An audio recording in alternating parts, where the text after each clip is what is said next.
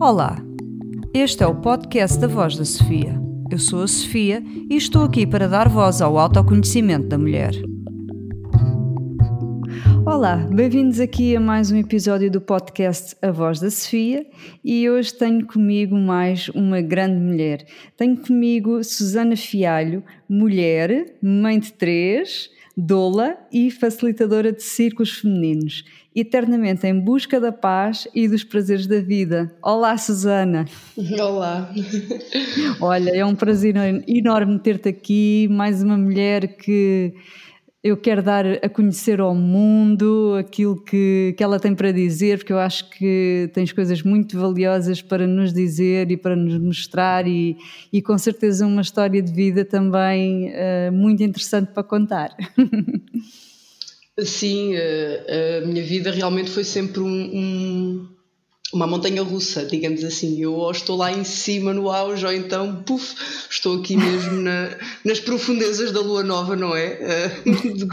e quando bate, bate mesmo muito, muito profundo. Um, mas é bom, eu vejo isso, encaro isso como algo positivo, pronto, digamos assim. Um, Exatamente. Posso, posso contar um pouco sobre a minha história, sim. Por favor. eu sempre cresci num ambiente de, de muita revolta, eh, de muita raiva, eh, de muita passividade feminina. Isso foi uma das minhas grandes heranças, eh, foi mesmo a passividade feminina de, de, do lado da mulher. Ok. E e sempre, sempre fui assim, uma, uma criança, uma adolescente muito revoltada, muito do contra, muito. pronto. Eh, que fazia, que saía, dava muito nas vistas. Sou aquela pessoa que, uhum. que quando estava no meio precisava de estar a dar nas vistas, e isso também vinha da, da minha grande herança. Entretanto, fiz okay. uma formação só porque sim, uh, tirei relação relações públicas, ou na altura era comunicação empresarial.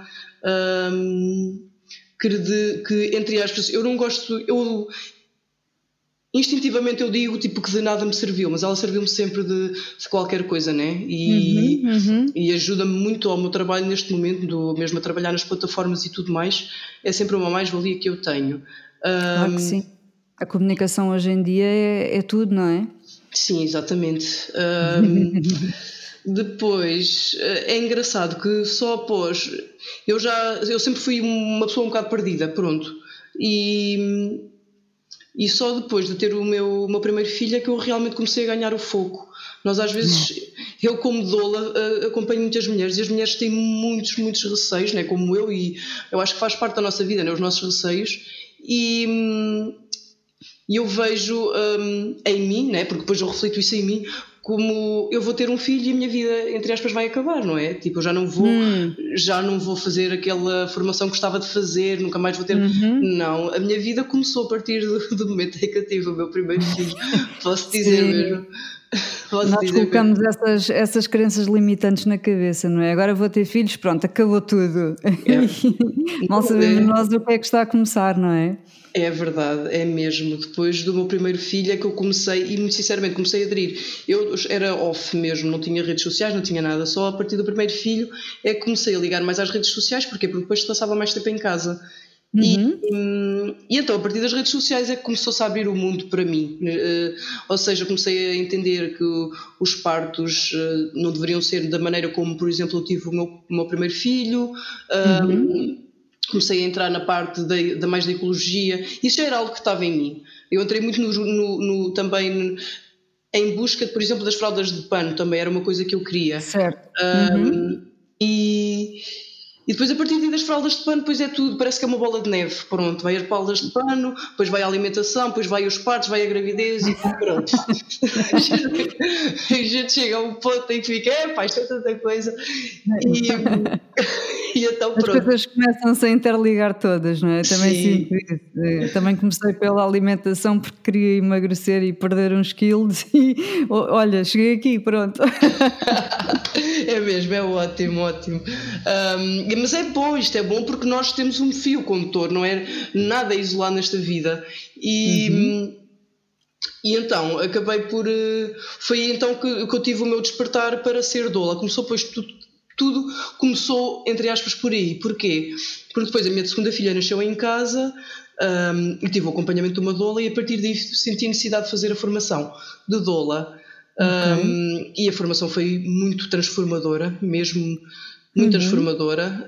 Um, e foi uma formação também em, é muito holística a formação que, que, que eu tive. Ou seja, engloba vários campos, não é? não é só o físico, não é só ir para o hospital, fazer aquilo e faz assim e acontece assado. Não, uhum. é, é, mais, é além disso, né? É, é, gostei muito, porque basicamente transformei-me a mim. E ao transformar-me a mim, um, eu sinto que depois posso ser uma peça útil uh, para o, a transformação de, de outras mulheres, digamos assim. Okay, um, okay. E depois foi então numa fase muito uh, difícil da minha vida, que foi a fase da, da separação, porque depois separei-me, um, que um, houve este chamamento pelo feminino. E foi aí que eu uhum. comecei intuitivamente a fazer círculos de mulheres com as minhas colegas, basicamente, uhum. e elas gostavam e pediam mais e vamos fazer, vamos mais fazer. Ao início eu fazia em cooperação também com uma colega minha, um, de, que ela fez formação em matridança com a uhum. Vera com a Vera, ai o nome dela já não me lembro, acho que é Vera Heva um, qualquer coisa assim. Um, uhum. E, e, então nós depois fazíamos em conjunto, ela fazia a parte da, da dança e do movimento, que eu acho tão interessante e tão importante na nossa vida, e depois, entretanto, surgiu aquele despertar. Depois, no fim, juntei-me de novo, um, este, esta separação e, e, juntar de novo com o mesmo homem. Houve um turbilhão muito grande, porque depois engravidei, a gravidez não era desejada nem planeada, e basicamente eu segui em frente com a gravidez e, e tive uma doença, pronto. Isto é, as doenças vêm quando nós tomamos aquelas decisões que uh, não são certas e não são com certeza e que não são do fundo da nossa uhum. alma. Um, e foi muito complicado, uh, isso foi uma fase da minha vida um, muito complicada, porque foi mesmo, o, ou seja, foi um pós-parto em que fui separada da minha filha e eu fui às profundezas mesmo de mim. Eu vi-me sozinha, isolada num quarto, e isto eu, cons eu consigo ou não, mas eu acho que me consigo pôr no papel de muitas mulheres neste momento que estão a dar à luz os seus filhos, neste cenário de Covid. Uhum. E Sim, eu vejo-me muito. Algumas que se veem afastadas, não é? Nem Sim. todas. Eh, eu tenho tido contacto com, por acaso, tenho duas amigas que, que tiveram filhos nesta fase e as duas conseguiram estar com com as crianças perfeitamente e não, não, não aquele exagero da, da máscara e dos miúdos não poderem uhum. estar ao pé, não, não aconteceu. Okay. Mas isso, infelizmente não, não é isso que está a acontecer eh, no, na maioria dos hospitais e, e, e do país. Então quer dizer que tu, a tua, quer dizer, o teu, o teu segundo filho ou filha, desculpa, tu tens... A terceira, foi a terceira. Não, mas o segundo, a segunda nasceu em casa, não é? Sim, a terceira também. E a terceira também, mas depois uh, tiveste que, que, ir para o hospital, mas ela tinha que idade? Tinha quanto tempo? Ela tinha quatro meses, ou seja, eu já estava. Eu comecei a ter os sintomas antes dela nascer. Uhum, um, uhum. Aliás, três dias, e fui várias vezes à minha médica que uh, ignorou a questão, e depois, pois. três dias antes da minha filha nascer, eu fui ao mesmo hospital e estava com muito medo medo no sentido de, não era medo, era aquele receio de chegar lá e estar a ouvir aqueles dos médicos, ah, mas vai ter o bebê em casa e está assim, pronto. Mas felizmente claro. existe, o universo é maravilhoso e estava lá um, um, um, obstetra espetacular em que disse, não só punha absolutamente nada ao parto em casa, mas pronto, uhum. depois lá deu a opinião dele mas eu fiquei super, super tranquila. Ele depois receitou-me uma medicação que ele disse assim: vais tomar esta medicação, mas só pode ser 3 dias. Ao fim de 3 dias, tu tens mesmo de parar. Engraçado que ao fim, quando eu parei, foi quando se deu o trabalho de parto. Um, iniciou o trabalho de parto, a minha filha depois nasceu antes das 40 semanas. A meu ver, porque o corpo estava mesmo a, a querer a querer curar e para se curar teria de tirar uh, o bebê que cá estava dentro. Uhum. Um, e depois eu ainda me mantive assim. Felizmente, eu, como doula, né, e de acordo com aquilo que eu já aprendi, tive um pós-parto fantástico no sentido de tive uma família que me apoiou. Eu, eu, tive uma semana de cama que não me levantei, literalmente, só levantava para ir à casa de banho. Um, uhum.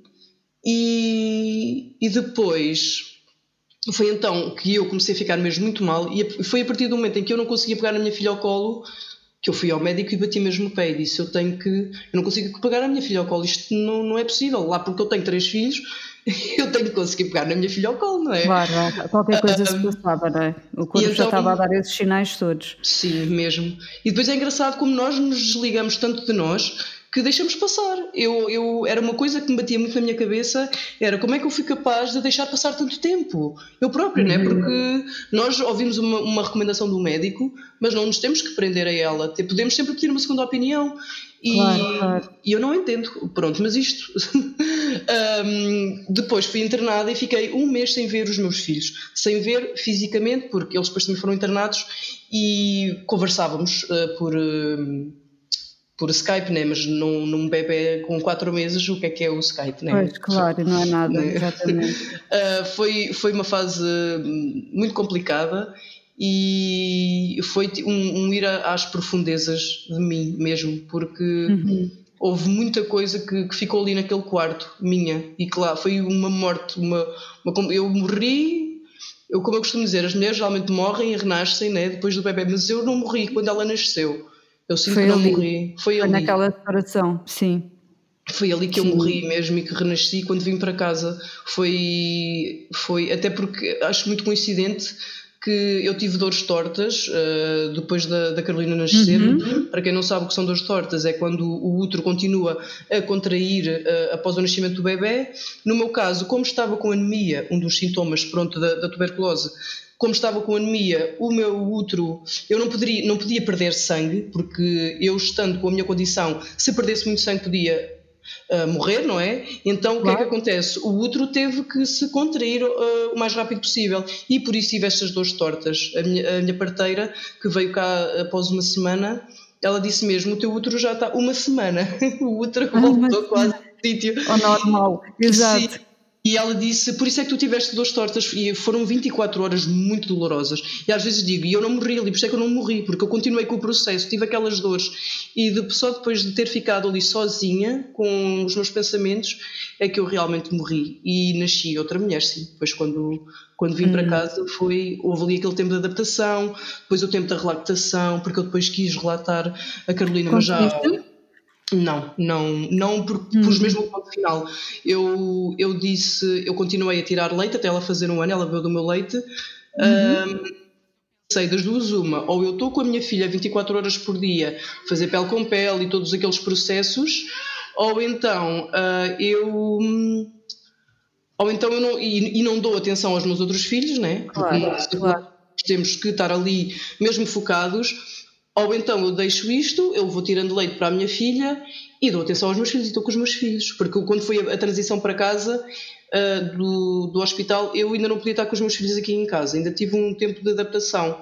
Um, e só após um, um, mês ou o que é que foi é que então. Então eles vinham às vezes, à vez. Vinha uma vez a Carolina, vinha a Nana, e então eu pensava, vinha sempre a Carolina por causa da relatação. Eu pensei assim, pá, não pode ser eu tenho que estar com os meus três filhos e vou desistir. E então foi aí mais um, um, processo meu, que foi, porque eu sempre fui muito apologista da amamentação e tudo mais, mas, uhum. mas eu continuei a amamentá-la, só que de biberon, pronto, que é sempre hum, de forma diferente, uh, e, eu, e isto é tudo uma aprendizagem para mim, uh, porque eu sempre fui muito de ideias fixas. Né? O uhum, meu uhum. um ascendente em Sagitário, né? que quando é aquela coisa é tudo bom para toda a gente e é só assim. E, então, e então isto é tudo uma aprendizagem porque, porque eu pensei, não, uh, ah, um, não tem de ser assim, né? pode ser de forma diferente. E então ali uh, foi mais um processo que eu passei e de crescimento.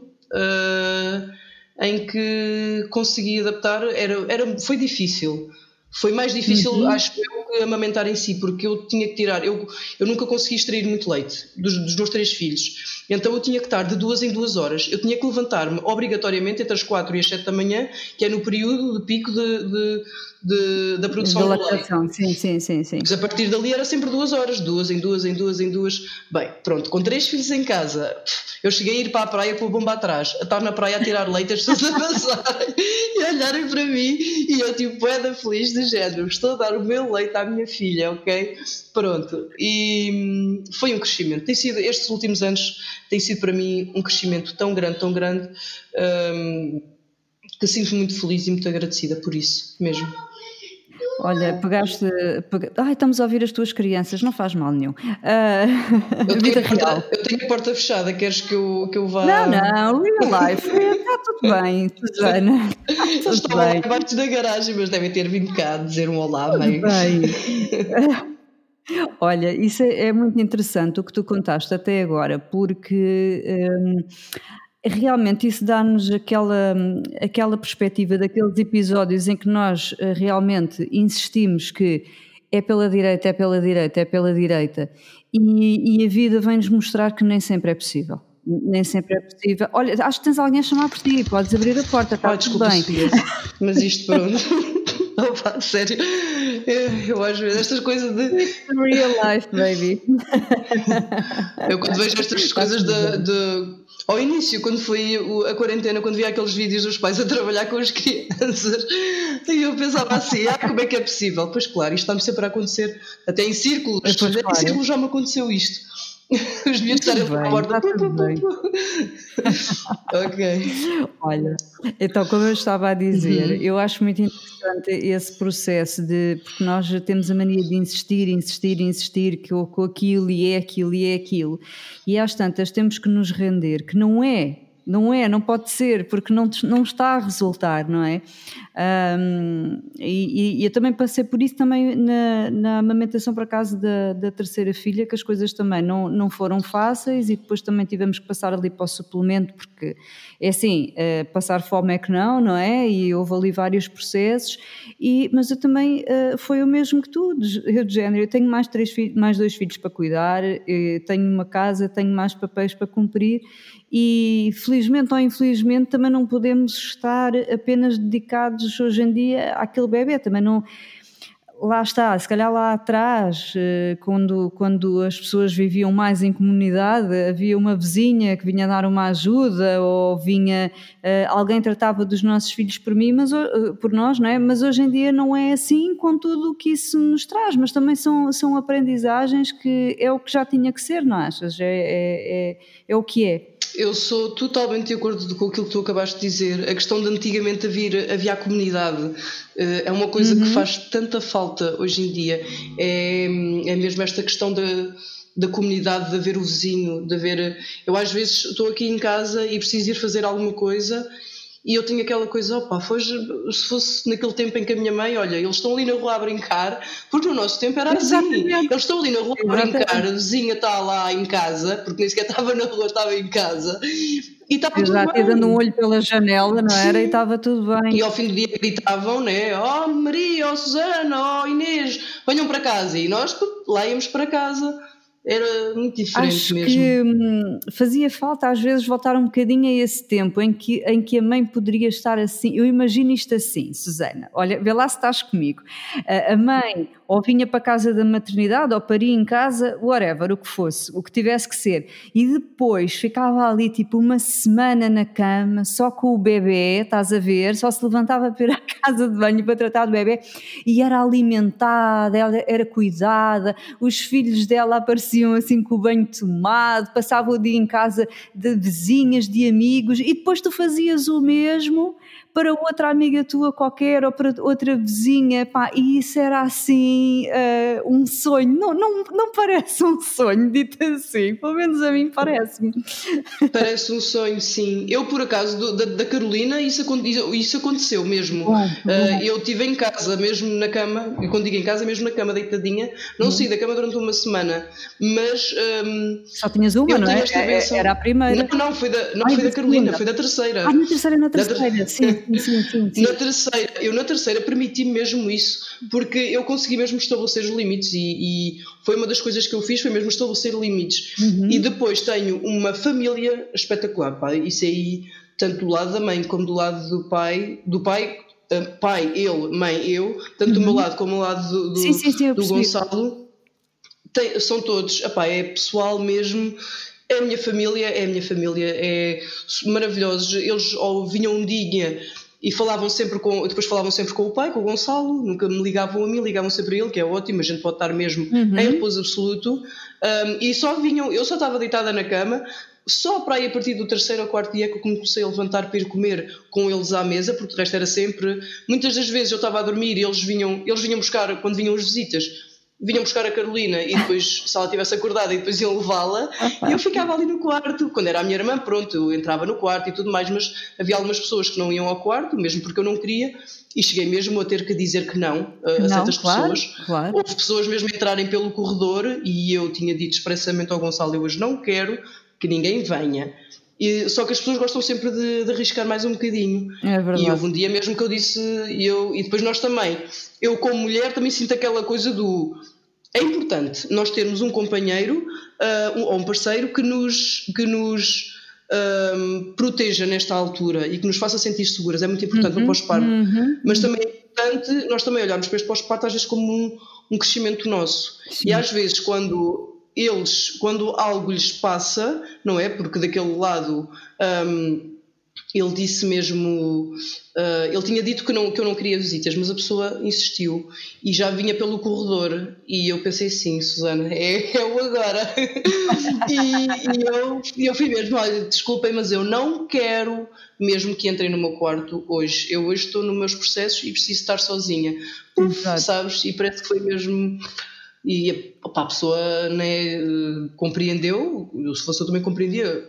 Bem, eu não, não transpunha os limites, mas um, às vezes quando é família nós mais facilmente e às vezes sem nos darmos conta transpomos. Um, e foi muito bom. Mas falta essa questão também, porque as pessoas, a minha família, eles não moram aqui.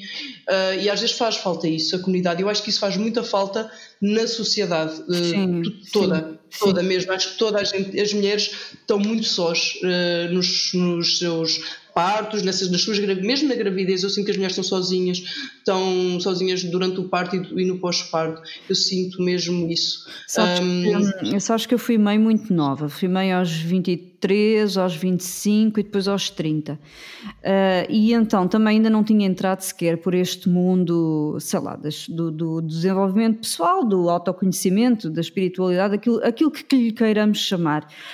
Um, e, e, e só me apercebi disto muito mais tarde sabes, muito mais tarde. E então, isso tu dizes da, gravidez sozinha, uh, repara, eu estava na faculdade e engravidei a estudar, portanto, enquanto as minhas amigas o foco delas era os namorados, as festas, uh, também, claro, que o estudar para os exames, mas o sair à noite, etc, etc. O meu foco era estar a gestar uma criança que ia nascer dali a uns meses e depois entregar-me à, à, à maternidade. E foi muito solitário. Foi muito, muito, muito solitário, porque tinha a minha mãe e a minha sogra, mas quer dizer, um, a minha sogra também já teve o meu marido com 36 ou 38 anos. A minha mãe já me teve a mim também com 34 ou 36, assim qualquer coisa. Portanto, a distância também já era muita, sabes? A distância uhum. geracional Sim. também já era muita. Então, coitada dos conselhos já estavam completamente desatualizados. Sim. Não havia internet há, há, há 18 anos não havia a, a, internet como há hoje, não é? Como então, é agora, sim. Então eu tinha umas revistas, a minha mãe trabalhava numa gráfica, e então trazia umas revistas que havia na altura que era bebê de hoje e crescer uhum. não sei quê, e então era ali, os artigos que aquilo trazia ainda era ali onde eu, mas quer dizer, na, nada hum, daquilo me preparou, nem sequer as aulas para o parto, nada do, do que vinha ali, o, assim o primeiro filho foi mesmo assim, tipo, o que é isto? O que é isto, mesmo uma despreparação total. E depois, como o segundo veio logo a seguir, foi igualzinho. À terceira, a, a coisa, pronto, já tinha, evidentemente amigas com filhos, os miúdos já andavam também todos na, no infantário e tudo, e então já me relacionava com mais pessoas, também já soube mais pedir ajuda, mas também que como a, a, a lição do, do meu pedir ajuda só veio para aí em 2018, estás a ver, portanto a Matilde nasceu em 2009, portanto o meu processo de pedir ajuda ainda era muito limitado, mas lembro-me lembro-me que na altura pedi à minha sogra se ela nos podia mandar o jantar todos os dias durante uns tempos. E ela todos os dias mandou o jantar. E então eu dizia, bom, ao menos não tenho que cozinhar.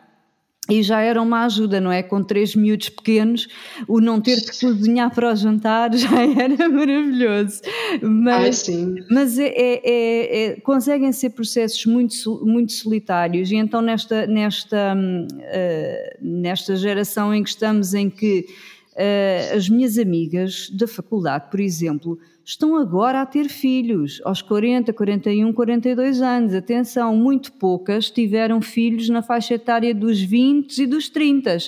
E se tiveram nos 30 foi 35, 36, 37 anos. Portanto, quer dizer, já eu tenho uma filha a caminho da faculdade, não é? Se tudo correr bem este ano, e elas têm bebés de colo. Portanto, imagina o, o solitário que isto, que isto pode ser. Portanto, eu percebo perfeitamente. E, e, pá, e no teu caso, ter vindo uma doença depois de, de, de, uma gravidez, quer dizer que já, já lá estava, não é? Mas que te soubeste depois, ainda por cima uma coisa infecciosa, não é? Por assim dizer. Sim, uh, sim. Uh, realmente nem, nem imagino tal coisa, e se isto tudo já é tão difícil quando nós não.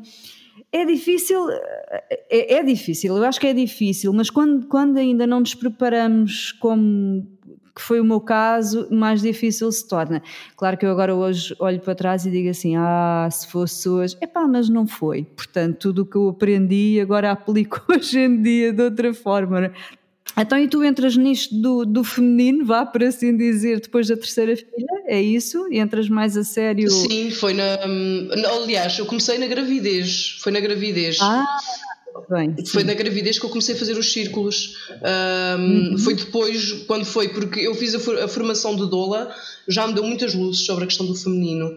Um, uhum. e, aí, e foi a partir daí que eu comecei então a conhecer melhor e um, a estabelecer os meus limites também e, e depois então foi quando houve a separação, onde, quando uhum. houve a uhum. separação e depois quando houve então a reconciliação, é que quando houve aquela reconciliação foi uma reconciliação de um, foi uma reconciliação para tudo, foi com ele, foi com foi com, comigo mesma, porque eu ali uhum. estabeleci muitos limites e aquilo que eu queria realmente uh, e estabeleci aquela questão do ok, nós vamos reconciliar, eu vou um, aceitar algumas questões tuas e também vais aceitar a pessoa que eu sou. Neste momento porque eu já não sou a mesma pessoa.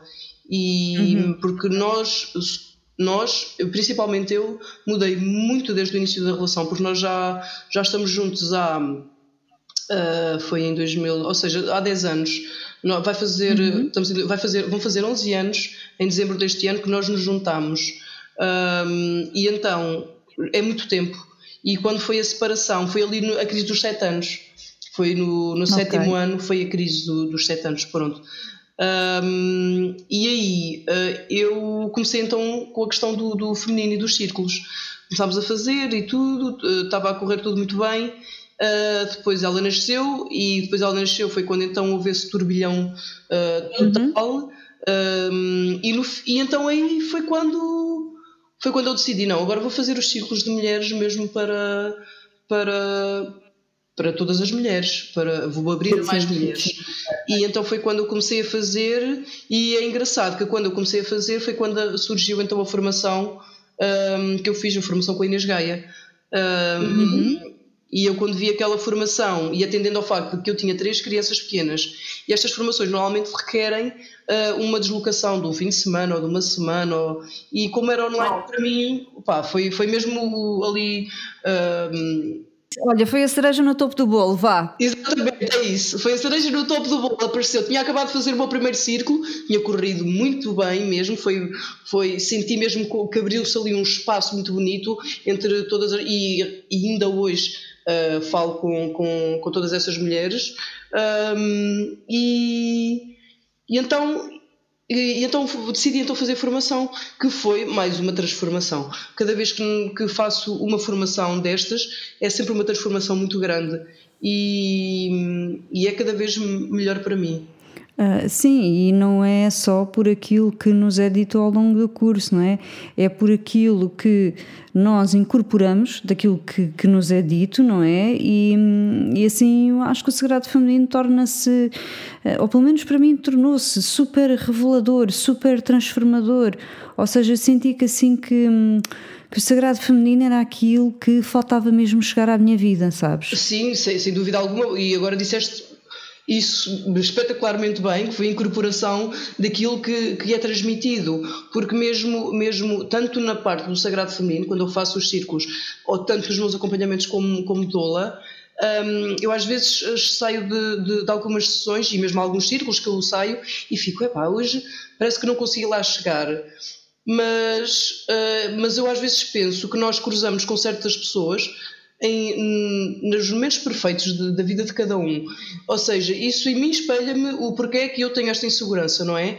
E, no, e, o que, e as outras pessoas todas irão tirar, irão incorporar, lá está, um, aquilo que elas realmente precisam para a vida delas, não é? E, e tudo, isto é para tudo mesmo. Nós, eu posso estar às vezes com a minha vizinha ali da frente, que é uma senhora já já viveu 40 anos na Alemanha e que agora já já tem uma certa idade e que está aqui a viver a sua reforma, e ela e ela às vezes uma senhora que, um, que trabalhou, uh, que foi imigrante e que trabalhou, se eu não estou em erro, acho que foi nas limpezas e tudo mais, e às vezes eu consigo tirar uh, coisas importantíssimas para a minha vida com, com ela. Ou uhum. seja, nós tiramos sempre das pessoas, nós somos todos iguais e, e, estamos todos nos nossos processos e conseguimos, através de toda a gente, incorporar aquilo que é mais importante para a nossa vida. Uh, independentemente se a pessoa é advogada ou independentemente se a pessoa é doméstica. O que importa é a mensagem que nós recebemos e a incorporação disso mesmo na nossa vida. É mesmo mais importante. Eu acho que depende sempre, eh, mais do que ser é advogada, como dizias, ou ser empregada doméstica, do estado de consciência de quem temos à nossa frente. Exato, é? exato. É, é, o estado de consciência de quem temos à nossa frente, a consciência de si mesmo, eu acho que isso é, é o que faz completamente toda a diferença uhum. quando estamos a conversar com alguém. Uhum. E então, para quem não faz a menor ideia do que é isto de ser doula, eu gostava muito que tu explicasses o que é que é ser doula, o que é que tu fazes com as tuas mulheres, quer seja em contexto uh, hospitalar ou uh, em conceito, portanto, uh, em casa.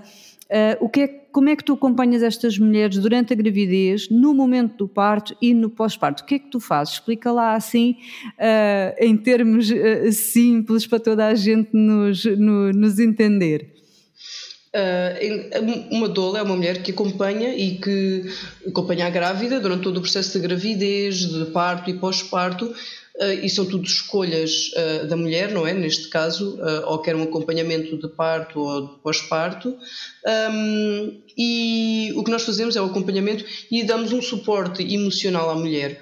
Ou seja, a doula também não é nenhuma freak, a doula também não é nenhuma parteira, a doula também, porque muitas pessoas confundem doula com parteira, a doula não é parteira. Nós fazemos o acompanhamento emocional e através da informação e de evidências científicas com a mulher quando existem partos em casa, uh, a grávida terá de ter também um uh, enfermeiro parteiro em casa, pelo menos eu como doula e de acordo com, com as regras e do código de ética que eu tenho da instituição para onde eu estou, que é a Rede Portuguesa de Doulas, nós só poderemos acompanhar mesmo quando existe parteiro, ou seja, quando as coisas são bem feitas, digamos assim, uhum. uh, bem feitas, este termo é um bocado arriscado, mas pronto. Um... Não, não, não, eu acho que bem feitas é mesmo assim, porque, porque têm saído muitas notícias, não é? Porque há, há, há, têm saído muitas notícias que às vezes as mulheres podem pensar, ah, e pois, porque isto é tudo feito na clandestinidade e de qualquer maneira, não, não é assim.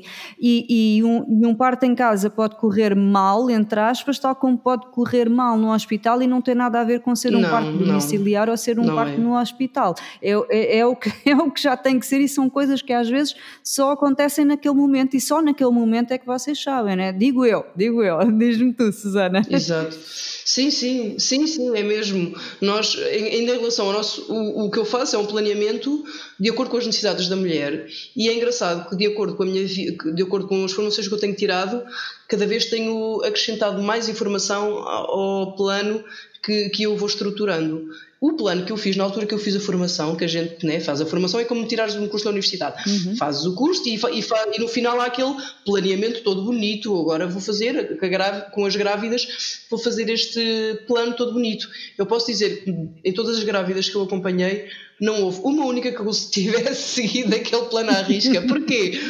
Porque nós temos que ser flexíveis. Cada mulher tem um, necessidades de, específicas hum. e tem que resolver questões diferentes. E se há pessoas que acham que nós não devemos mexer no emocional e em questões muito profundas, eu concordo. Acho que devemos mexer em emocional, depende também, atenção, de, de, de, da entrega da mulher. Também isso é muito uhum, importante. Uhum, uhum. Mas eu gosto de trabalhar, eu faço, eu eu e como a maior parte das doulas com quem eu também estou a par do trabalho delas, algumas, né, aqui na minha zona, um, gosto de trabalhar sempre emocional, ou seja, o, o, o por, porquê que ela ficará uh, de certa forma se tomar certa decisão. Ou seja, ela, ah, uh, agora fui ao médico e temos isto tudo para fazer. E então as minhas questões são sempre: e tu queres realmente fazer? O que é que isso te vai trazer? Informo sempre o, quais são os pontos positivos e os pontos negativos de cada hum, ação. Falo sempre dos procedimentos hospitalares, porque nós, doulas, normalmente há muitas mulheres que me dizem: Ah, eu gostava de ter uma doula, mas eu quero ter um o meu filho no hospital uma coisa não tem nada a ver com a outra. Nós também fazemos acompanhamentos de, aliás, eh, quase todas as, as grávidas que eu acompanhei, para aí 90% foram uh, hospitalares. Uhum. Uh, logicamente, logicamente ou não, não é? Mas todas as mulheres que eu acompanhei um, quiseram sempre o seu, o, o seu marido no, durante o parto, que eu acho que é ótimo, e porque é ótimo, eu, eu normalmente uh, tento sempre ter o, o, marido também presente nas uhum. sessões. Eu acho que é muito importante ele também estar presente para que consiga dar o suporte depois no momento em que eles uh, estiverem os dois para empoderar o casal. Acho que há, mais que empoderar a, a, a, mãe, é muito importante empoderar o casal. Hum, também acho que sim, concordo, concordo contigo.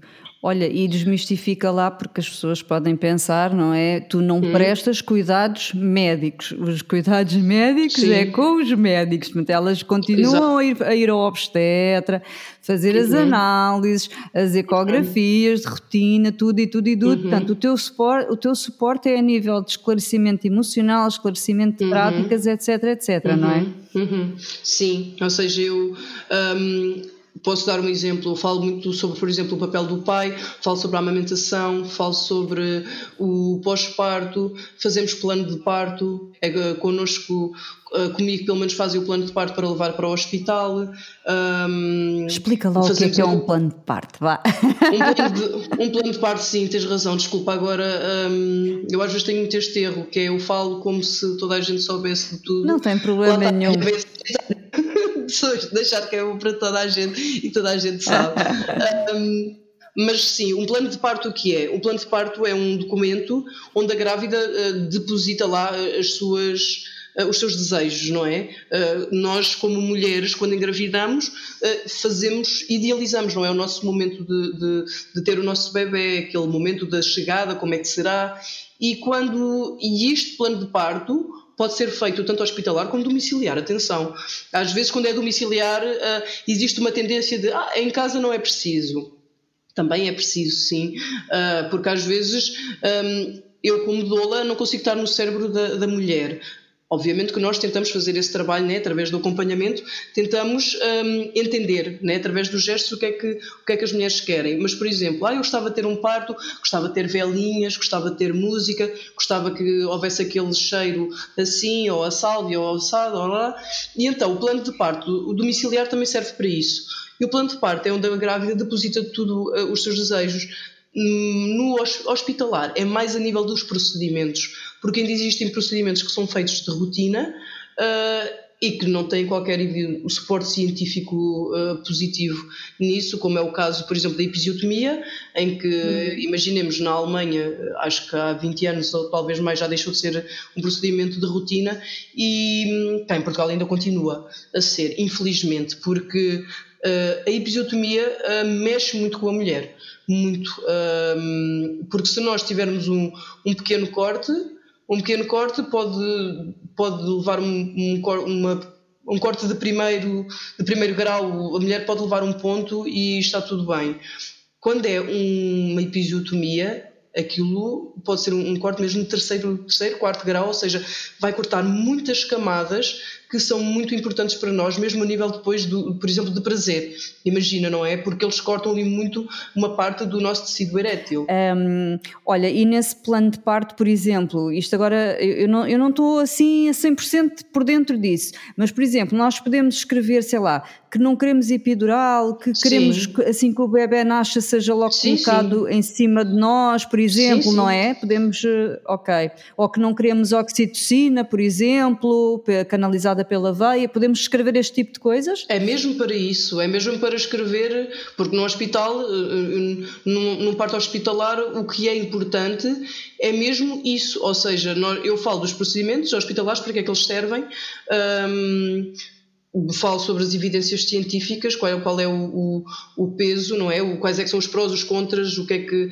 por exemplo, um, um parto, se, se, tivermos um parto, um, agora está-me a passar, de cócoras, uh, é um, é um, tem muitas vantagens, não é? O parto de cócoras tem muitas vantagens, mas tem, por exemplo, o, a questão de pode, pode ter uma hemorragia mais abundante, por exemplo, hum, percebes? Hum, por, hum, okay. por, essa mesma posição. Mas é assim, se nós... Uh, agora não vou, vou voltar atrás para, para não estar a fugir outra vez. No, no plano de parto, sim, é para escrever eu, quero, eu não quero levar epidural, ou então às vezes nós fazemos uh, coisas como uh, a mulher não quer levar epidural, mas tem depois quando lá chegar de querer, de levar. Certo, uh, certo. então o que é que nós fazemos? Combinamos um código. Imagina, olha, tu vais levar epidural, mas no fim de dizeres a palavra X e depois imagina decoramos tipo a palavra otorrinolaringologista, por exemplo. É claro que uhum. nós quando estamos às vezes com, nas contrações, se forem mesmo profundas e que nos façam parar, às vezes eu quero, quero epidural, então tens de dizer a palavra. E às vezes nem, nem, não, não dizem a palavra e mantêm até ao fim. Não é com isto okay. dizer que uh, vamos estar uh, a fazer com que elas tenham dor. É uma questão também, uma das coisas também que eu falo, é a diferença entre a dor e o sofrimento. Porque uma coisa é. perdão. Uma coisa é, nós temos. Nós temos a, a dor. A dor física, e a dor física pode ser um, externa, digamos assim, ou seja, eu posso andar, tropeçar o pé e quebrar o tornozelo ou qualquer coisa, acaba por ser uma dor externa que eu quero fugir dela um, e consigo uh, arranjar um, um, um, alívio, existe um, e consigo, consigo aliviar aquela dor. Um, e depois existem as dores internas, não é? E nessas dores internas, aí o que é que acontece? Das duas, uma, ou nós entramos nela, neste caso do parto, das contrações, ou nós entramos nesta dor, ou então nós vamos acabar por sofrer ao fugir. Uh, não sei se estou uhum. a, a, entender, ou seja, nós, a, a, fuga é que traz o sofrimento, é a nossa resistência àquela dor. E a dor do parto, muitas das vezes, acaba por servir como de uma ligação a nós mesmas. Um, eu sei que existem, e depois, e depois depende tudo de mulher para mulher, quais são as nossas dores né, que nós temos. Um, eu, nos meus partos, tentei sempre uh, afundar mesmo, mergulhar na, nas dores. Eu, do meu primeiro, eu estou a dizer isto, e, mas eu, do meu primeiro filho, também levei epidural. Atenção, Uh, eu no meu primeiro filho não sabia absolutamente nada disto, lá está, não tinha internet, tinha internet, mas não tinha Facebook, não tinha nada de, de redes sociais, nem tinha e não tinha pessoas à minha volta que tinham tido estas experiências. Então. Imagina uh, que... anos atrás, não é? Sim. Levar uma epidural foi uma sorte, ainda hoje dizem. Levar uma epidural, a pessoa sem saber lidar com a dor. Foi um parto de, chamado de rins, que as, as contrações eram só dores nas oh. costas, oh. uma coisa horrível. Portanto, ainda, ainda aparecer um anestesista para me dar uma epidural, as pessoas dizem: O quê? Tu levaste uma epidural há 18 anos? Eu, é verdade. sim, sim, acaba por ser um, um, também uma vitória, não é? E eu levei epidural, sim. mas eu não sabia nada, eu cheguei lá e, e, fui induzida sem necessidade absolutamente nenhuma, porque tinha-me acabado de reventar as águas e cheguei ao hospital e colocaram uma ocitocina. Um, e com ocitocina, eu digo, e digo sempre, uma mulher que consiga aguentar a ocitocina sem epidural é uma vencedora para mim. Porque as contrações com a ocitocina são muito, muito, muito, muito fortes. Uh, e daquilo que, também que eu acompanho e que eu vejo são, são, são mesmo muito, muito fortes. Uh, porque não são. Porquê? Sim. Quando é um parto natural, uh, um parto natural, quando as contrações vêm e nós fazemos o processo, não é?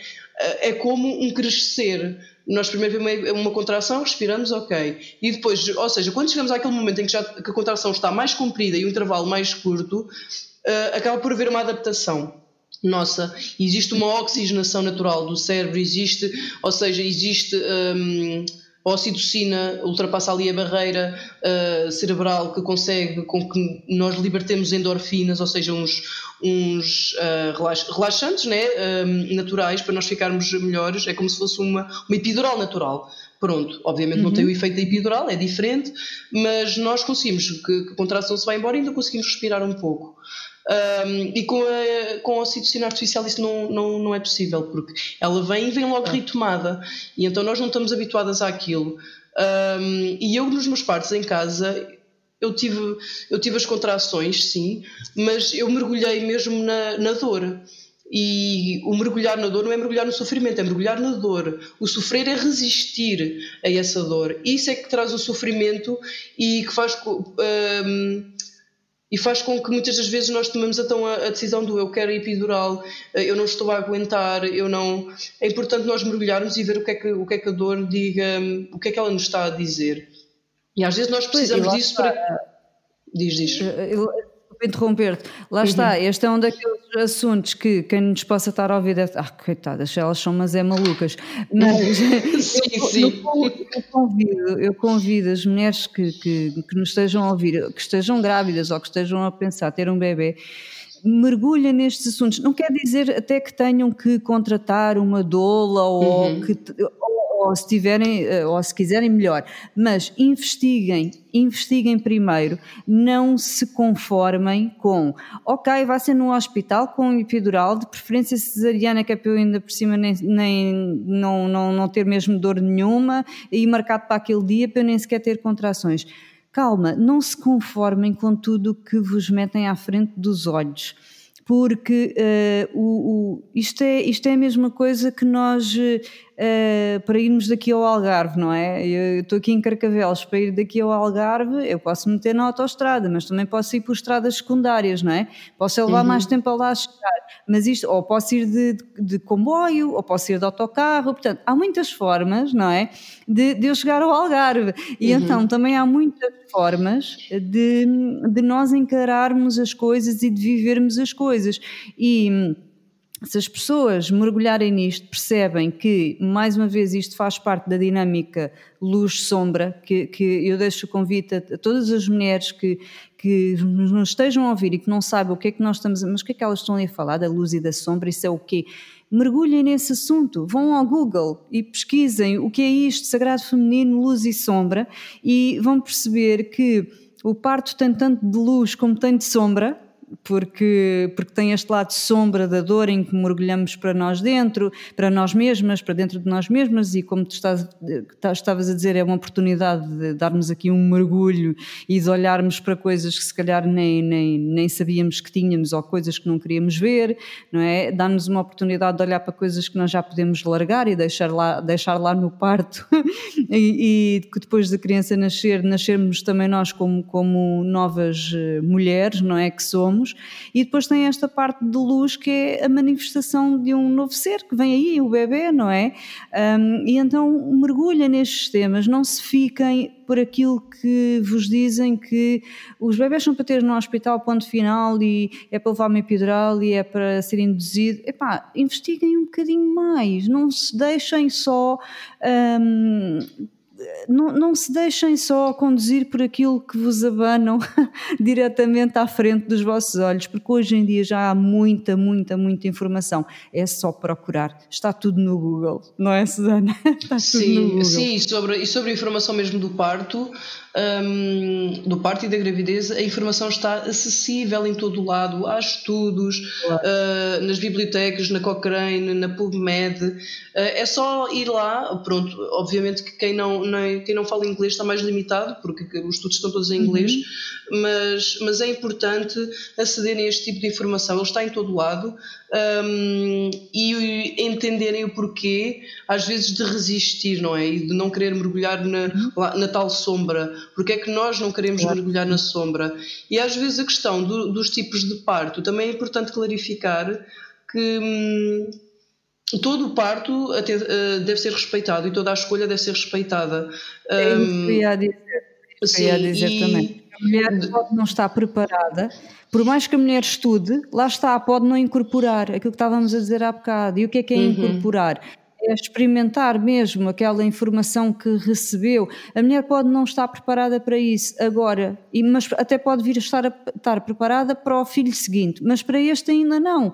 E então aí não vamos dizer à mulher: olha, não, não leves epidural e mergulha lá na tua dor. Não, isso ainda vai ser pior. Não, não, é? não, não, vai... não, não. não, eu, a epidural é, é, a melhor coisa do mundo para essa mulher, digo eu, digo eu. Sim, sim, aliás, eu não, não abordo os temas assim. Uh, o, o, o, aquilo que eu digo é, existem estes procedimentos hospitalares e de acordo com estes procedimentos hospitalares tu escolhes uh, aqueles que tu quiseres, não é? E não, escolhes. Vais, uh, tu tens a informação, eu dou a informação e a mulher faz o seu plano de parto, ou seja, faz a sua visualização do plano, uhum. que eu acho também é muito importante. É uma coisa que as, que as mulheres às vezes focam-se muito no pós, Uh, no pós-parto, ou seja, e focam-se muito no, no material, focam-se no berço, nas cadeiras, nos não sei o quê, tá, tá, tá, e na cor do quarto. Comprar e, e depois não se focam nesse, nesse momento. E às vezes é importante, eu, eu costumo também mandar visualização para, para as grávidas fazerem, um, para elas, e depois de fazerem a visualização, a visualização que eu faço é uma visualização muito física. Ou seja, vem uma contração, depois sentes assim, nananana. e depois o que é que acontece? Uh, eu digo a elas, então e o que é que vocês viram ao vosso redor? E a partir daí, desse redor, então chegamos a uma conclusão de, de realmente como é que será. Ah, eu, eu vi aquilo, mas eu não gostei. Então da próxima vez que fizeres a visualização vais vai ser diferente, ou seja, vai contornar aquele espaço e já não, já não vai, vai colocar ali outra coisa. Olha, ali estava ali uma, uma fotografia da avó e eu não queria que tivesse lá a fotografia da avó, quero que esteja lá um ramo com flores, pronto. E então nós vamos trabalhando isso no momento do parto. Um, e isso é, é super importante uh, para que depois o pós-parto. Eu, eu sou completamente apologista de quanto mais positivo quanto mais positiva a experiência do parto for, melhor é depois a, o pós-parto. Mas isso, pronto, existem mesmo estudos que, que concluem isso. Hum, um, e, e, é importante que, que, que, se, que se foquem uh, neste. que deem uma ênfase eu acho que é importante mesmo dar uma ênfase muito grande ao momento do parto e, e vivenciar o agora. Também é importante porque muitas das vezes estamos ansiosos, ansiosas e então e o que é que já fizeste hoje? Já te ligaste ao teu bebê, já o sentiste, já conversaste com ele, já puseste a ouvir uma musiquinha. Pronto, estas coisas também são importantes, o, o, viver o agora, não é? E não estarmos tão também projetados no futuro. Às vezes também é importante. É importante planear, sim. É importante organizar, sim. Eu, do ponto de vista do Feng Shui, também faço consultas de Feng Shui da maternidade e, e é importante, é importante preparar a casa uh, para, para o momento da, da, da, gestação, é importante preparar a casa para o momento do parto, quer o parto venha a ocorrer em meio hospitalar, quer em casa, é igual, e, e claro que é importante até mesmo, a, a, o Feng Shui é prático, não é? E a um nível prático, nós temos que preparar, não é? O, o, as coisas para o bebê, mas sem, sem exagero, não é? é, é o que é que. É o que é que eu vou precisar aqui para os três primeiros meses, vá, que são assim os mais exigentes, em termos de roupinhas e em que estação é que, é que vai nascer? E, e, e será que vai precisar mesmo de um carro XPTO, não sei quê, e de um ovo? Será que não... Eu, eu até costumo dizer a todas as grávidas que, que vou acompanhando também, dizer, pá, comprem um pano. comprem um pano, um sim, sling, sim. é a coisa mais importante desta vida. Então, para quem tem mais filhos, eu digo, é que ao menos ficam com duas mãos livres. Sim. Uh, parece uma, uma, porque vejo-as muito focadas, ah, o carrinho, tem que ver se arranja um carrinho, e um carrinho, e um ovo, uhum. e tal, uh, novo, uh, novo é caro, se calhar vou ver ao LX, não sei o quê, pá. Antes de pensares nisso tudo, pensa em arranjares em algo que traga o teu bebê junto a ti durante o dia para tu teres duas mãos livres uhum. para se tiveres que fazer as coisas, poderes fazer as coisas, uhum. não é? E às vezes estamos tão preocupados e ansiosos e, e olha, e sabes, sabes o que eu acho? É que o parto depois hum, como é que eu ia dizer isto? Nós focamos-nos tanto no parto e no medo do parto e tudo, e eu sei porque eu também tenho três. E olha, é um momento que depois vai saber aquilo passou assim num estalar uhum. de dedos. E, e, não estou aqui a, a desvalorizá-lo, não é isso? Porque uhum. quem puder, quem quiser uh, uh, encará-lo como um momento de crescimento, por favor, façam. Mas. Um, Uh, é, é, um momento que, que, que passa e, e, e, depois que uma pessoa fica a pensar, olha, tanta coisa para isto, uhum. tanta, dor, tanta dor que eu andei a sofrer, talvez se eu tivesse curtido mais a gravidez e, e, e, pronto, e o parto há de chegar e vai correr como tiver que correr e depois vamos embora então falar no pós-parto, uma coisa de cada vez, digo eu, uhum. digo eu, não Mas é? é importante agora, como mencionaste mesmo, andei a sofrer Lá está, é a cena do não, não vale a pena. É isso! Vamos mergulhar na dor, e quando eu falo em mergulhar na dor, às vezes a dor não é uma dor física. As dores dos. Ou seja, lá está, é a nossa luz, a sombra, digo. É a nossa sombra, acaba por ser às vezes uma dor, é uma dor psicológica. E quando, quanto mais cedo nós mergulharmos nela, muitas das vezes, nós conseguimos. Uh, resolver certas, certas, certas questões que nós temos para resolver a nível uh, espiritual, digamos assim, uh, emocional, uh, para estarmos mais preparadas para o parto. há um livro muito bom que eu posso uhum. recomendar a quem estiver grávida e queira ler, que é A Maternidade e o Encontro com a Própria Sombra, da Laura Gutman. Esse hum, livro sim, é, sim, sim. É, é, a base, mais ou menos, do, do, meu trabalho. Eu falo muito como, como lá Olha, está. Por acaso, tenho, tenho esse livro. Tenho é esse livro, nunca o li, mas por acaso tenho, tenho, sim. É muito bom, porque basicamente é, é, o que ela diz, a base é o amor, e se houver amor, tudo o resto flui, muito, na perfeição, pronto. Exatamente. Uhum. Então, e depois no pós-parto, o teu, o teu trabalho é também um, ver ali, uh, pronto, por acaso da mulher ter levado pontos, ou assim também vais dando ali um, uma olha dela, não é? Também se calhar para mesmo, pronto, não prestas cuidados médicos, mas vais dando uma olha dela a ver se está tudo bem e, e o foco mais acaba por ser a amamentação e se calhar também o emocional do pós-parto, não? Mas atenção que no, no, nos pontos eu não olho, não é? A mulher não se desce para a minha frente, a mulher não, não me mostra, até porque isso não é uma competência minha. Okay. Uh, aquilo que okay. eu encaminho... Mas pelo menos conversa contigo, não é? Sim, sim. Conversamos, Com, nós falamos... Conversa contigo e diz, olha, está-me aqui a doer, não está, o que é que achas que eu faça, não é? é uhum. É mais por aí.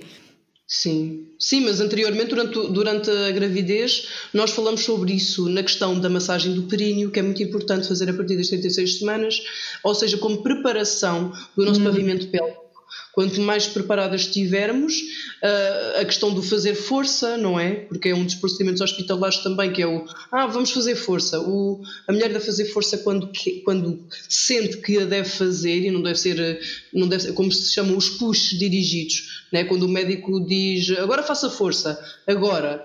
E, mas pronto, agora os médicos, os médicos já começam a ver muito quando tiver vontade de fazer força, então faça, também já começa a ver mais essa questão. Um, e a partir daí é que começa né? o nosso pavimento pélvico, um, se nós tratarmos dele, e depois isto é tudo uma bola de neve, né? e eu acho que tu tens consciência disso. Isto começa logo pela nossa parte do feminino. Porque é que as mulheres, às vezes, nós. E eu falo por mim, isto faz parte da minha história, e eu vou ser muito direta, como sempre fui, e, continuo a ser. Eu nunca me masturbei até ter a minha primeira relação sexual. E a minha primeira relação sexual foi aos 21 anos. Ou seja, nós não estamos ligadas connosco, nós não nos tocamos, uh, muitas de nós nunca teve um, um, orgasmo, não sabe o que é um orgasmo, muitas de nós não sabem como é que é o desenho da nossa vulva, um, que é uma das coisas também que eu, que, eu, uh, que eu faço no meu acompanhamento, é fazer o desenho sempre do útero e o desenho da vulva.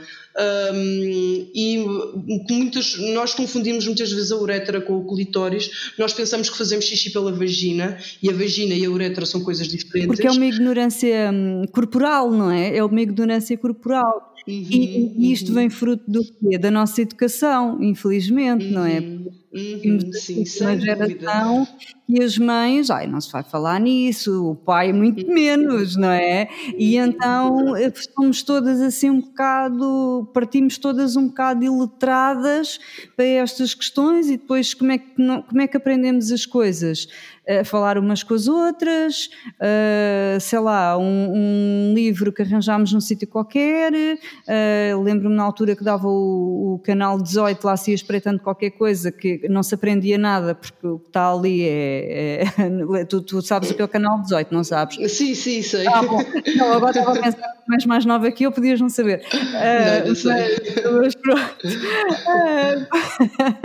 e ele não se aprendia nada, porque aquilo é um filme, é uma coisa produzida e mecanizada. Claro, claro. E, e acabámos por aprender todas na, na experiência com, com, o outro e, e, quando já podíamos saber tanto sobre nós mesmas, não é? Uhum. Antes de ir com o outro, que eu acho que é isso, é isso que falta, é, é, é alguém nos explicar que é, devemos ter a experiência connosco próprios de conhecer o nosso corpo a vários níveis, eu não digo só a nível uh, sexual, atenção, uhum. mesmo a nível da alimentação, perceber os alimentos que nos fazem bem, que nos fazem mal, com que se eu comer uma coisa ao jantar dur, durmo pior, se eu comer outra durmo melhor, este tipo de coisas, por exemplo, uh, canso-me mais a correr ou mais a jogar uh, uh, vôlei, sei lá, olha, uma infinidade de coisas, não é?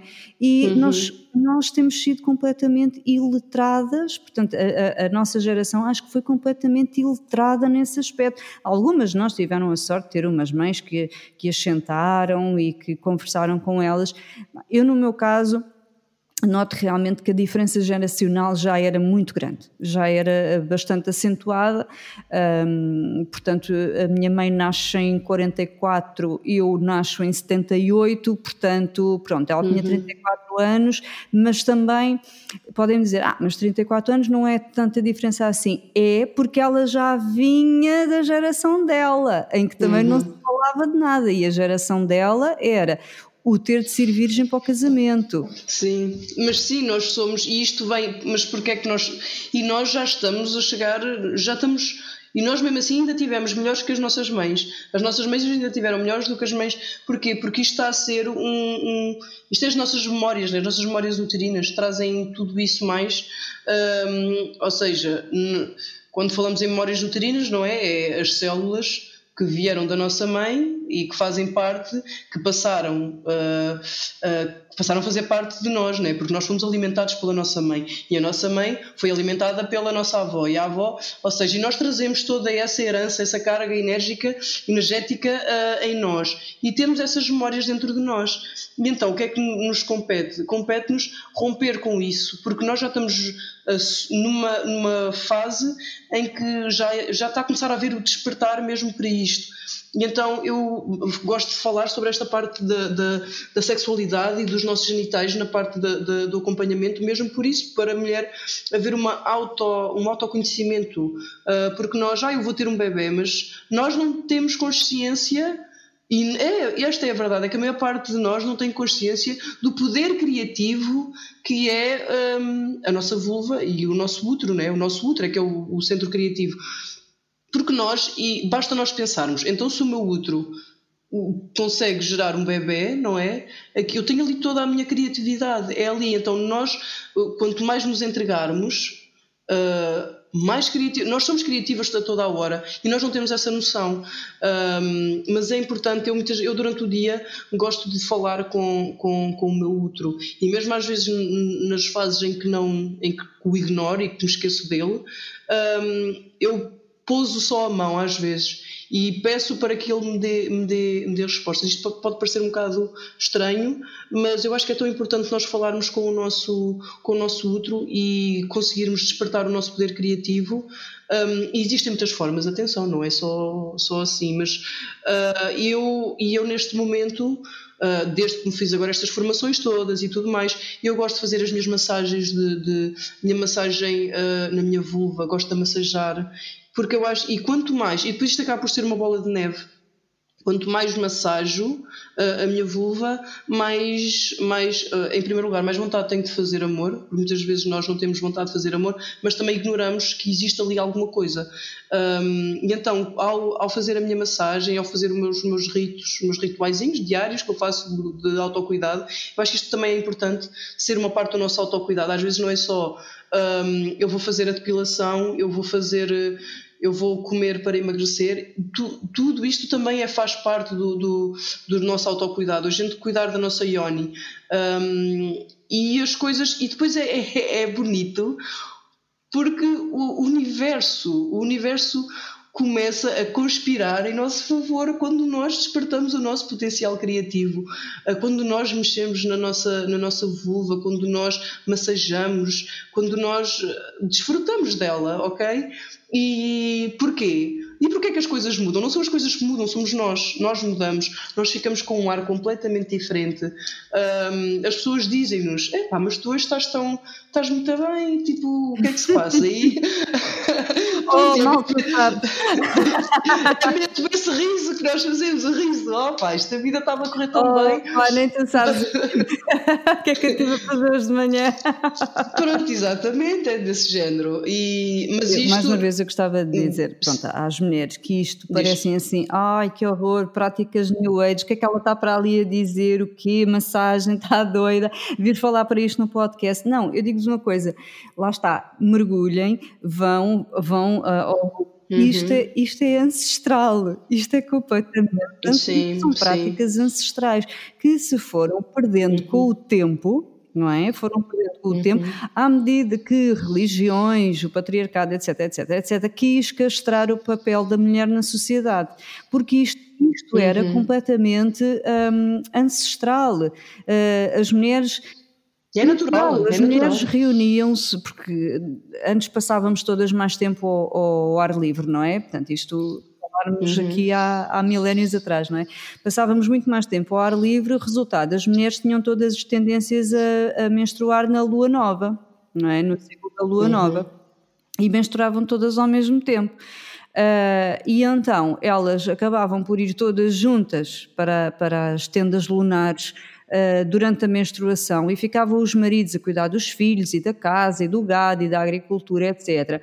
E estas práticas Uh, não só uh, uh, massagens, às vezes elas massajavam-se, mas por exemplo na parte de baixo das costas, umas às outras para, para aliviar alguma dor que pudesse vir da, da menstruação ou o que fosse, mas elas partilhavam entre elas mesinhas de, de, de plantas, estas conversavam uhum. sobre como é que tinha sido aquele ciclo, uh, que práticas faziam, não faziam, elas faziam os seus próprios cremes, provavelmente, não é? E os elixires, não é? Como agora que vais ali ao Lidl comprar um pote de óleo para fazeres a coisa, não é? Pronto. Uh, Sim. Mas passa publicidade.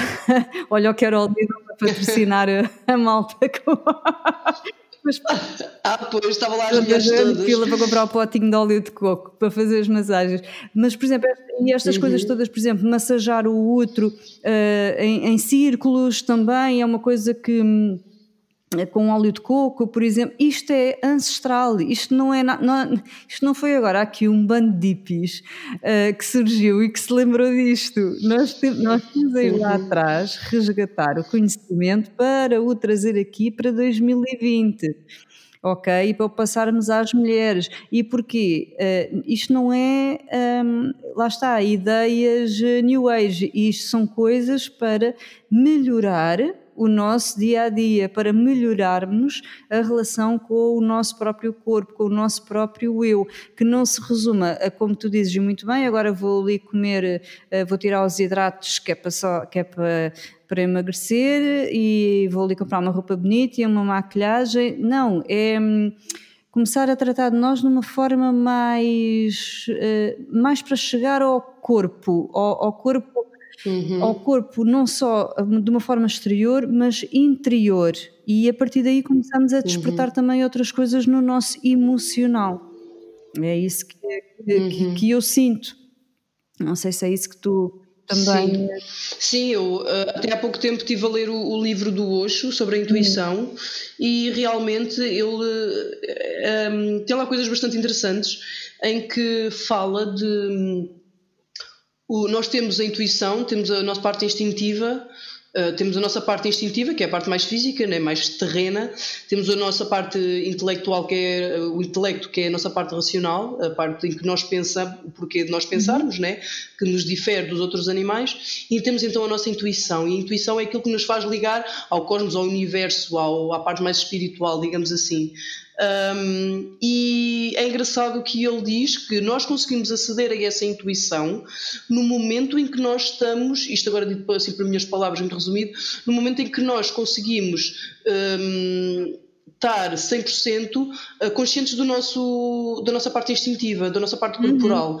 não é? Ou seja, tu, nós, a partir do momento em que temos as nossas necessidades todas um, satisfeitas, nós conseguimos então aceder a outros campos. E como é que. Eh, e, e eu senti isso, que a minha intuição começou a ficar mais apurada a partir do momento em que comecei a dar mais atenção, por exemplo, à minha Yoni, né? E agora, mas eu faço mesmo um ritual de todo, do corpo todo, né? porque também não me vou centrar agora só na Ioni e não quero saber mais nada. Não. É a Ioni, é os braços, é as pernas, é tudo de forma igualitária, sabendo que um dos nossos centros mais importantes, não é? Tanto como o coração, temos a nossa parte de a nossa parte sexual, eh, que é um dos centros também muito importantes e dou sempre especial atenção. E a partir daí é que nós então conseguimos chegar ao, à nossa parte mais espiritual. E a partir do momento em que nós temos, daí a nossa luz e a nossa sombra, a partir do momento em que nós temos algo uh, na escuridão e alguma necessidade não, não, não satisfeita, nós vamos estar ali a bater naquilo. E, as, e como é que depois isso vai surgir? Isso vai surgir como uma doença, não é? uhum. é? Quando eu não quando eu não estou satisfeita, quando eu não falo, né? quando eu bloqueio a minha garganta e não falo e não digo aquilo que eu quero dizer, quando eu uh, limito-me e não expresso realmente aquilo que eu quero, o meu corpo vai fazer com que eu adoeça, vai adoecer forma de uma doença qualquer, ou um cancro, ou uns diabetes, ou um colesterol, e isso vai aparecer. Obviamente que a alimentação é um dos pontos muito importantes, sim, mas do que é que me vale estar a comer tudo? Como por exemplo, vi um, há um documentário que é o The Hill, Hill, acho que é o The Hill, é o documentário que cura, que está ele estava disponível no Netflix, não sei se ainda está, em que há lá uma rapariga que ela diz, ela fazia, lá está, eh, eu tinha uma alimentação perfeita, fazia yoga, tipo, fazia retiros espiritua eh, espirituais, não fazia hum, fins de semana não sei do quê, passeava, viajava muito, nananã, e depois no fim bateu-lhe à porta um cancro. E foi um cancro daqueles que numa situação normal teria não sei quanto tempo de vida, pronto. Uh, e ela então contactou com uma. Hum, com uma mestre espiritual, eu já não me recordo, mas ela fazia, não sei se era espiritual ou era mais, já não me recordo bem essa parte, mas pronto. Uh, isto tudo para resumir o quê? Que a parte emocional é muito importante, esta parte que nos liga ao, ao universo e ao cosmos, não é? Uh, porque todos fazemos parte de uma rede. E, se, e depois a questão é, ainda há pouco tempo estive a falar com uma colega minha, uh, que é esta parte também da vibração, aquilo que nós vibramos, não é? eu posso comer tudo muito bem, fazer tudo, muito, mas muito físico, mas depois também faz, faz falta essa parte, não é? É muito importante, uhum. muito importante tudo, mas faz falta isso. E se eu não vibrar hum, de, uh, em gratidão, em amor, em paz e tudo mais, uh, uh, a nossa vibração global do universo, né? ou seja, to todos nós temos uma determinada vibração. Um, e quando começamos a vibrar na parte do medo, quem é mais, eu não gosto de usar este termo, mas quem é mais fraco, no sentido de quem está constantemente com esta vibração, acaba por cair mais depressa. Então, eu sinto-me também uma responsável em vibrar alto para que ajude a vibração universal. Pronto, não sei se estou a ser clara. E se todos nós vibrarmos uh, nesta, nesta questão da gratidão, do amor, um, o mundo eleva-se e quem está em, às vezes a passar numa fase mais difícil, a nossa vibração contribui para elevar a vibração também dessas pessoas. Um, por isso é importante nós termos sempre, uh, mantermos sempre consciente durante o dia todo, um, estarmos sempre um, em amor, em paz, Uh, e tudo mais, e tentarmos fazer sempre o melhor para nós, e ao fazermos o melhor para nós, lá está, quando dizem, ah, porque a parte da espiritualidade é muito, é muito egoísta, que é uma das coisas que eu ouço muitas das vezes, ah, o espiritual é muito egoísta, e eu, mas é egoísta porquê? Ah, porque se vocês só se centram em vocês e não querem saber dos outros, e eu não, é muito pelo contrário, é esta parte do global, porque eu quando estou bem comigo mesma, eu já não vou dar valor a certas coisas que não me servem, não é? E depois o que é que vai fazer? A outra pessoa vai se confrontar com as suas próprias sombras. E isto pode parecer muito cruel, não sei se é a palavra certa, pode parecer muito duro, um, mas é um processo da outra pessoa. Eu estou a viver os meus processos e se eu estou bem comigo mesma, um, pá, eu vou aumentar esta vibração, vou contribuir para o bem de todos também. Uh, e eu sinto isso, porque eu desde que comecei a mudar também a minha vibração e tudo mais, as pessoas que estão à minha volta uh, são pessoas espetaculares. Eu adoro, tipo, as pessoas que me rodeiam e as minhas amigas e tudo mais. Houve uma altura que eu nem sequer tinha amigos, sentia que não tinha amigos. Depois houve aquela fase em que eu comecei a mudança e pensei, bem, tenho uma amiga. e pensava, ok, é a minha amiga do coração. E neste momento tenho um, mesmo pessoas à minha volta que eu, que eu sei que posso contar e que são mesmo, pronto, além, e, e depois é claro que o termo amigo, né, o conceito, também se vai alterando, né? há alturas em que a gente acha, não, um amigo, eh, se eu acho que tu estás assim, tens que fazer aquilo que eu estou a fazer, ainda há pouco tempo ouvi qualquer coisa assim, parecida, já não lembro bem, mas era sobre o respeito também, não, o amigo tem, tens que aceitar, eu estou-te a respeitar assim, tu tens que aceitar aceitar. E eu fiquei assim, ok, mas também, mas lá está, que eu pensei, isto não faz parte de mim, então não vou responder. E, e então é também importante nós fazer, entendermos, também termos este entendimento. É, é, é, algo que também mudou a minha vida. Também este, este, estes conceitos, a alteração dos conceitos vão mudando e isso trouxe coisas benéficas para mim Sim, e para as pessoas e, que me rodeiam, eu acredito. E eu acho que também, agora pegando aí nos, nos amigos, bom, para já deixa-me ir um bocadinho atrás antes de ir aos amigos. Uh, olha, uh, viver nessa vibração em, em, em que tu falas não é fácil.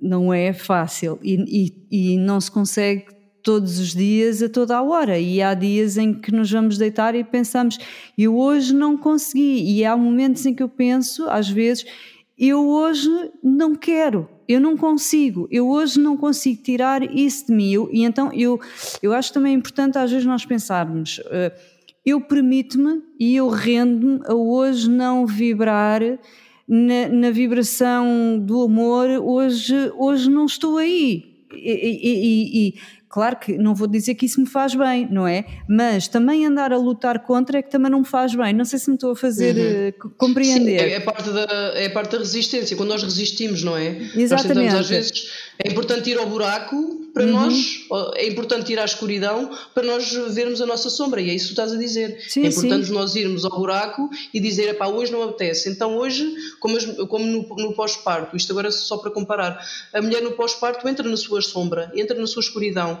e quanto mais nós eh, desligarmos isso, ou seja, pós-parto, e, e, e, no dia a seguir já anda com o carrinho a passear na rua, não quer dizer que não, atenção, isto não é, não estou a dizer... Sim, não é Exatamente, mas, mas é importante que a mulher mergulhe nos seus processos um, no tempo que pode. E, os, e há momentos certos para isso. E há dias também que eu acordo, ainda no outro dia pus aquele post do eu acordei, estava super feliz, lá está, estava na vibração e depois, entretanto, pensei, ah, eu vou trabalhar aqui nos meus projetos. Ai, eu li, e os putos interromperam-te o dia todo foi o dia todo daquelas coisas que eu pensei. Sim. E então, eu geralmente nem ligo muito a televisão, mas foi daqueles dias do eu não quero ser. E rendi-me, lá está, é aquela parte. Se eu, se eu resistisse e pensasse, não, eu vou fazer e vou fazer e vou vibrar aqui na minha luz, não, nem ia vibrar em luz nenhuma, porque Exatamente. está no buraco. Mas Exatamente. Tentar resistir e ir lá no buraco na mesma. Então pensei, vou fazer pipocas, e eu que tenho esta questão da alimentação, só comemos tipo. Mas pronto,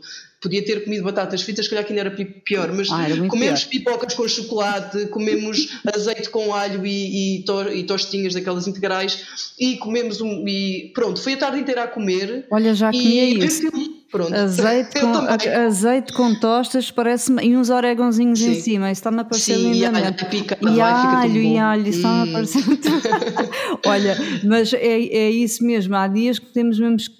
Há dias e às vezes são dias seguidos, às vezes são fases, Uhum. às vezes são Sim, dias seguidos sim. em que eu digo assim: pá, eu não consigo, não vale a pena, não vou estar aqui a forçar, é pá, e então olha, vou meter o modo carrancuda e o modo responde mal, pá, porque eu hoje não consigo ser de, de outra, de outra forma. Pá, depois mais Uhum. para a frente, olha, como eu dizia no outro episódio, no episódio anterior, também temos que, eu acho que temos que acreditar que há o amanhã, não é? Porque agora há Uhum. esta, esta também, isto é que eu acho que é muito new age, que é, ah, vamos aproveitar cada dia como se fosse o último, é pá, não me lixem, não me lixem.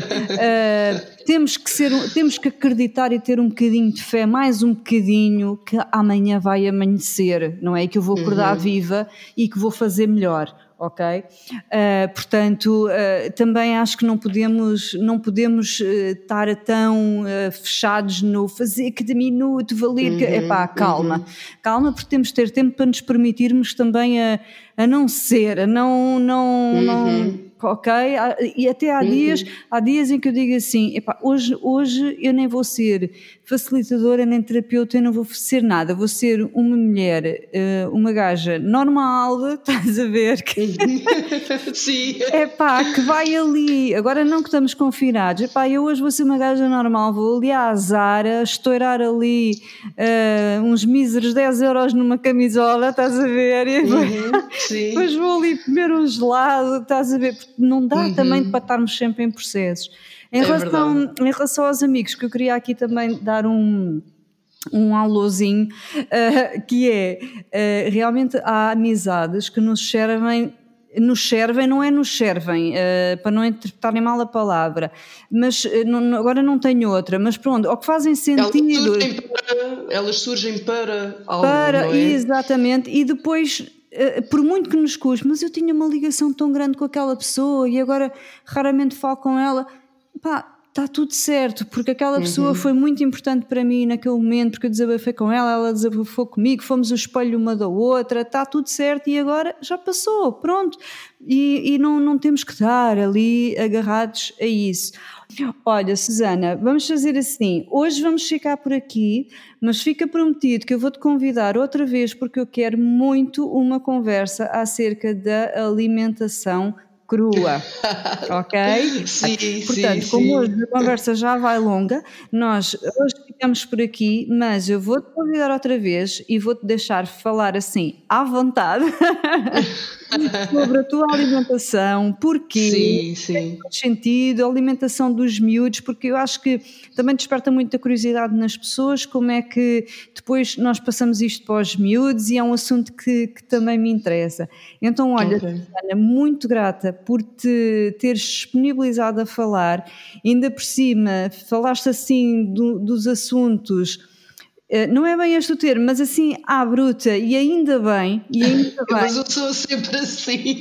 Eu sei, que as pessoas, quando- eu sei que as pessoas, quando veem as minhas fotografias, e já tive, e lá está, quando eu digo que tenho amigas, que o universo selecionou-me agora estas amigas, são amigas super sinceras, em que elas me disseram, "Oh, Susana, às vezes tu, eh, tu, tu não transpareces a imagem realmente, e eu sinto isso, que as pessoas, quando o, o primeiro impacto que as pessoas têm comigo, às vezes é um bocado de choque, porque eu sou assim, eh, à bruta, do- no sentido, eu sou super sincera e super direta, e, quando e quando eu leio, e realmente, eu quando leio aquilo na minha cabeça, eu estou a ser aquela pessoa super eh, inspiradora e calma, e eu na realidade sou assim. É, pronto, vocês viram como é que eu falo? Eu falo mesmo assim, ahm, porque eu gosto mesmo de ser sincera, e é isso que eu gosto também das outras pessoas, que sejam sinceras comigo.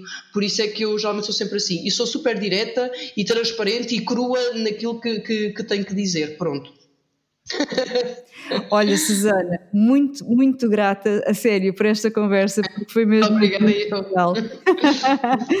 então, olha, Obrigada. um grande beijinho e Um vamos beijinho. anotar aí outra conversa só para falarmos da alimentação crua, está bem, meu amor? Yes, tá bom. Ah, um obrigada. grande, querida, adeus. Um beijo muito grande. Tchau.